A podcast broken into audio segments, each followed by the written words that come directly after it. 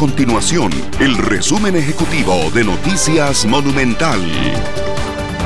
Hola, mi nombre es Fernanda Romero y estas son las informaciones más importantes del día en Noticias Monumental. La Conferencia Episcopal de Costa Rica informó que mantienen suspendidas procesiones y actividades religiosas que se desarrollan en vía pública, ya que podrían implicar que se propaguen los contagios de COVID-19.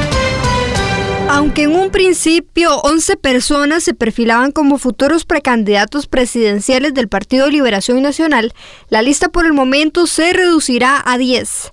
El economista Gerardo Corrales desistió de postularse como precandidato presidencial de ese mismo partido para la convención interna que se realizará en junio. Estas y otras informaciones usted las puede encontrar en nuestro sitio web www.monumental.co.cr. Nuestro compromiso es mantener a Costa Rica informada. Esto fue el resumen ejecutivo de Noticias Monumental.